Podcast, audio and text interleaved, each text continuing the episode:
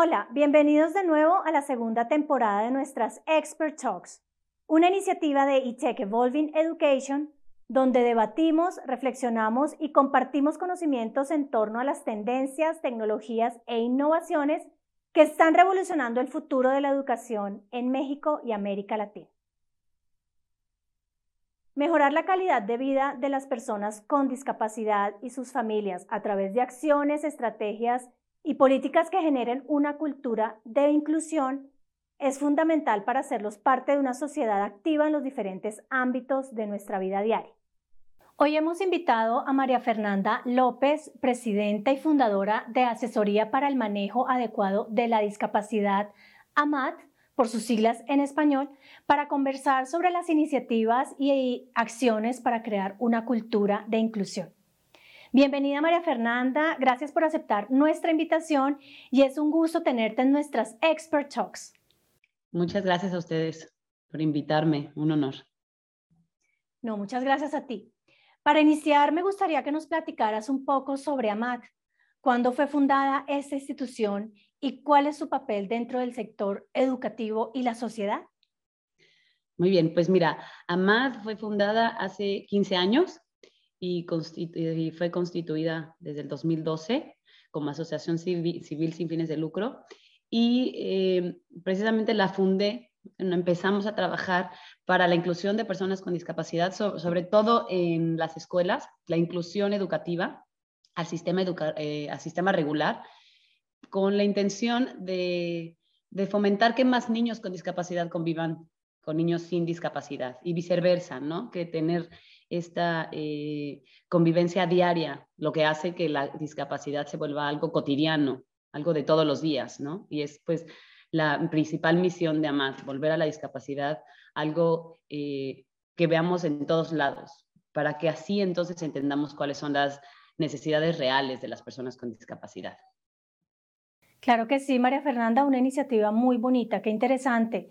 Entrando un poco en materia, cuéntanos ¿Cuál es el panorama actual de la inclusión educativa y social en México? Pues mira, como te decía, hace 15 años que comenzamos de trabajo, el trabajo de, inclusión, pues hasta el concepto de inclusión no estaba claro, ¿no? ¿Qué es la inclusión? Y nos confundíamos mucho. Ahora, afortunadamente y desafortunadamente, bueno, ya es un término muy, eh, que escuchamos en el día a día, ¿no? Sin embargo, sigue habiendo malas interpretaciones y malas eh, de qué es la inclusión. La, verdadera inclusión es que una persona con cualquier tipo de diversidad humana pertenezca, se sienta parte de, haga uso de la comunidad, ¿no? Eh, como cualquier otra persona. Eh, y pues hay sus vertientes, ¿no? De, inclusión. Muchas veces lo confundimos con integración. Sin embargo, como te decía, pues ya es un eh, una cosa que está en la agenda pública, ¿no? Ya no es una cuestión de buena voluntad la inclusión, ya es una cuestión de derechos, ya hay un enfoque de derechos en un marco legal que, que avala la inclusión, ¿no? Que eso es súper importante. Hace 15 años te decía, pues no, era como una cuestión de, ay, sí, de caridad y hacemos un favor. No, ahora ya vemos a las personas con discapacidad como su, sujeto de derecho. Entonces, eso le ha dado una, una línea muy importante ya para hacer un trabajo formal y un trabajo con, en coordinación con el, con el sector, eh, sector público.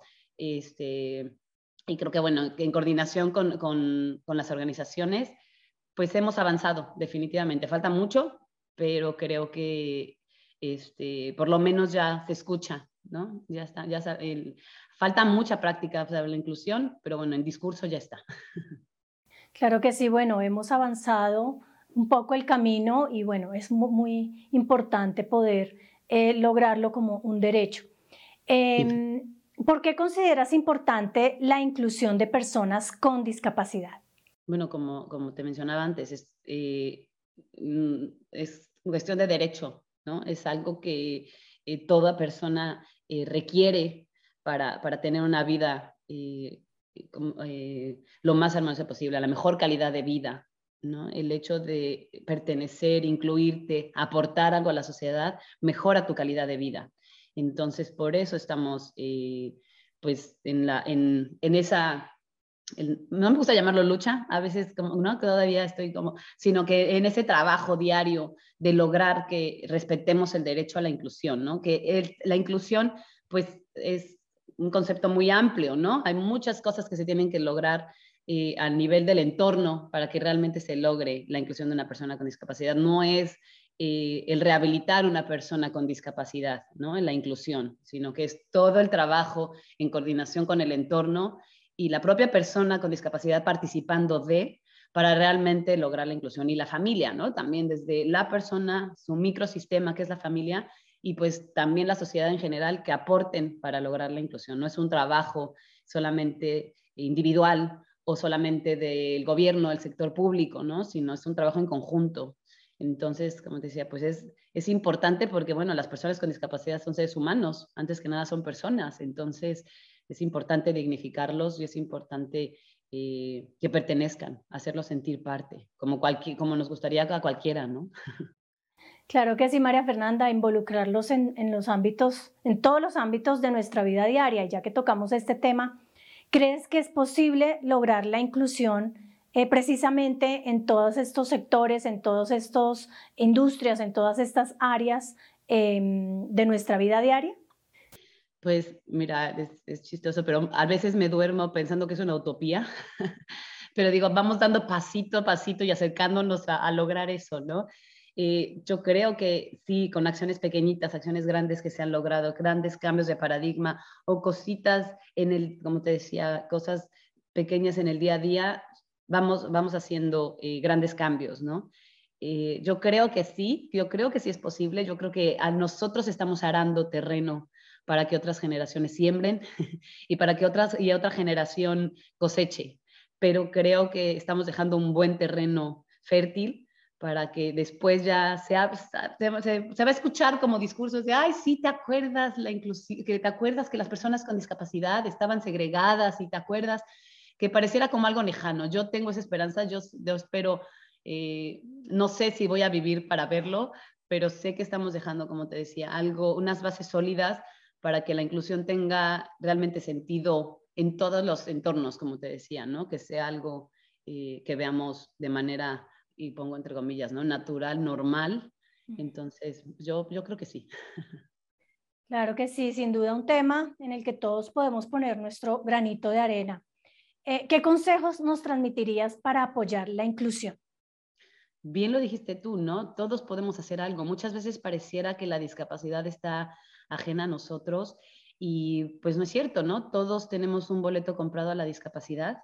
El 85% de, eh, bueno, el 15% de la población mundial tiene una discapacidad y de este 15% el 85% es adquirida, ¿no? No es de nacimiento. Entonces, es importante pensar que en nuestro entorno cualquiera de, nuestros seres queridos puede adquirir una discapacidad y pensando de manera un poco egoísta, decir, bueno, claro que es importante tener un entorno inclusivo, ¿no? porque cualquier, nadie está exento. Entonces, eh, en definitivo, es como hacer este, eh, es difícil ponerte en los zapatos de cuando ves una causa tan ajena a ti. Sin embargo, si la ves cercana, entonces puedes hacer algo desde tu trinchera, desde, desde cualquier entorno, ¿no? Porque te decía, la discapacidad no solamente es cuestión de rehabilitar, cuestión médica, ¿no? Sino que es cuestión de que, pertenezcas. Entonces, en cualquier entorno donde estés trabajando tú, donde estés tú, eh, pues incluir ese ser parte de de tu entorno a la persona con discapacidad, ¿no? Desde el simple hecho de saludar, del simple hecho de, de, hacerlo eh, presente, ¿no? De, hacerlo parte de donde estés, de tu, de tu, trabajo, de tu vida laboral, de tu escuela, que promuevas que tus hijos, tus sobrinos convivan con personas con discapacidades de pequeños, pues esas personas, esos chicos, como te decía, estamos pensando en generaciones eh, posteriores, pues estos chicos que convivan a diario con personas con discapacidad, eh, van a ver a la discapacidad como algo eh, natural, como algo de todos los días y serán esos arquitectos que hagan edificios accesibles, que serán esos doctores que, eh, que, acompañen a las familias de mejor manera, de, mejor, de manera asertiva, serán estos políticos que hagan política pública también, que sea pertinente, serán pues esos maestros que acepten en sus aulas a niños con discapacidad, porque saben qué es la discapacidad, ¿no? muy pocos tuvimos esa oportunidad, bueno, yo soy testimonio de eso, y yo quiero que más personas vivan esto para que se dé pues esta bola de nieve, ¿no? En donde ya no tengamos que andar haciendo programas de sensibilización y nos suele como una causa bonita, sino nos suene como una causa y que a lo mejor a más ya no sea necesario, ¿no? Como que ya no sea necesario hablar de, sino que lo vivamos y sea parte de, del día a día. Claro, verlo de una manera natural. Eh, quisiera que nos platicaras un poco sobre las iniciativas que está llevando a cabo AMAT para lograr una sociedad más inclusiva. Adelante, María Fernanda. Pues mira, AMAT tiene un modelo propio, el cual hemos eh, presentado en varios foros internacionales y también en trabajos de investigación. Esta es un modelo de intervención ya muy estructurado, en donde nos hemos dado cuenta que el, el centro de nuestro trabajo es la familia con personas con discapacidad, ¿no? Entendemos este microsistema como el, el, donde nos da toda la información para satisfacer las necesidades y mejorar la calidad de vida. Y a partir de ahí, pues incidimos en los diferentes entornos, como te decía, en el microsistema, en el mesosistema, que es la escuela, el, este, el trabajo, eh, los lugares de ocio, de, juego, de, de participación social, y pues la sociedad en general, en donde está pues el sector público, ¿no? Es importante también incidir en política pública. Nos hemos dado cuenta de la importancia de, como te decía, de este marco legal, ¿no? De cambiar la práctica del día a día de la sociedad, pues también es importante tener leyes que sustenten eso y, y documentos que sustenten eso. Entonces, bueno, Amada ha participado en distintas iniciativas de ley y ha participado pues en los marcos de, eh, de las creaciones para, para, prácticas inclusivas a nivel público. Hemos asesorado también y hemos capacitado al personal de, de la Cámara de Diputados de, de, la Ciudad de México. Hemos participado pues, en varias áreas del sector público, colaborar, ¿no? Eso es importante, colaborar con, con, con, con gobierno y colaborar con la sociedad en general, sensibilizar, ¿no? hacer este, este llamado a, a, a, poner en la agenda que es la discapacidad. Entonces, bueno, decía, es, además trata de participar pues en todos los entornos de la persona con discapacidad. Qué interesante, María Fernanda. Y bueno, finalmente, y no quiero despedirme sin antes preguntarte, ¿cómo visualiza Amat el futuro de la educación, una educación inclusiva en una región como América Latina, donde las desigualdades se han hecho aún más evidentes a raíz de la pandemia por la COVID-19? sí, definitivamente el, grupo eh, eh, de personas con discapacidad, este, este colectivo se vio mucho en, situación de vulnerabilidad, mucho más evidente, ¿no? Todos los niños y todos estuvimos expuestos, nos vimos, vimos nuestra... Eh, pues nuestras deficiencias en todo lo que tiene que ver con, con, el sector educativo, pero nos lo hicieron más evidentes nuestros chicos con discapacidad, por supuesto, el poco alcance a la tecnología de, este, para estos chicos y tecnología adaptada sobre todo para ellos, ¿no? Chicos con discapacidad eh, intelectual, con discapacidad eh, sensorial, no había adaptaciones para ellos, no existe eh, una tecnología accesible para ellos, ¿no? Ya sea a nivel costo o a nivel de, de, distribución, no fue, no fue posible distribuirles para que pudieran tener acceso a, este, a, través de las computadoras a una educación. Entonces, sí, definitivamente eh, nos puso evidente mucho trabajo por delante.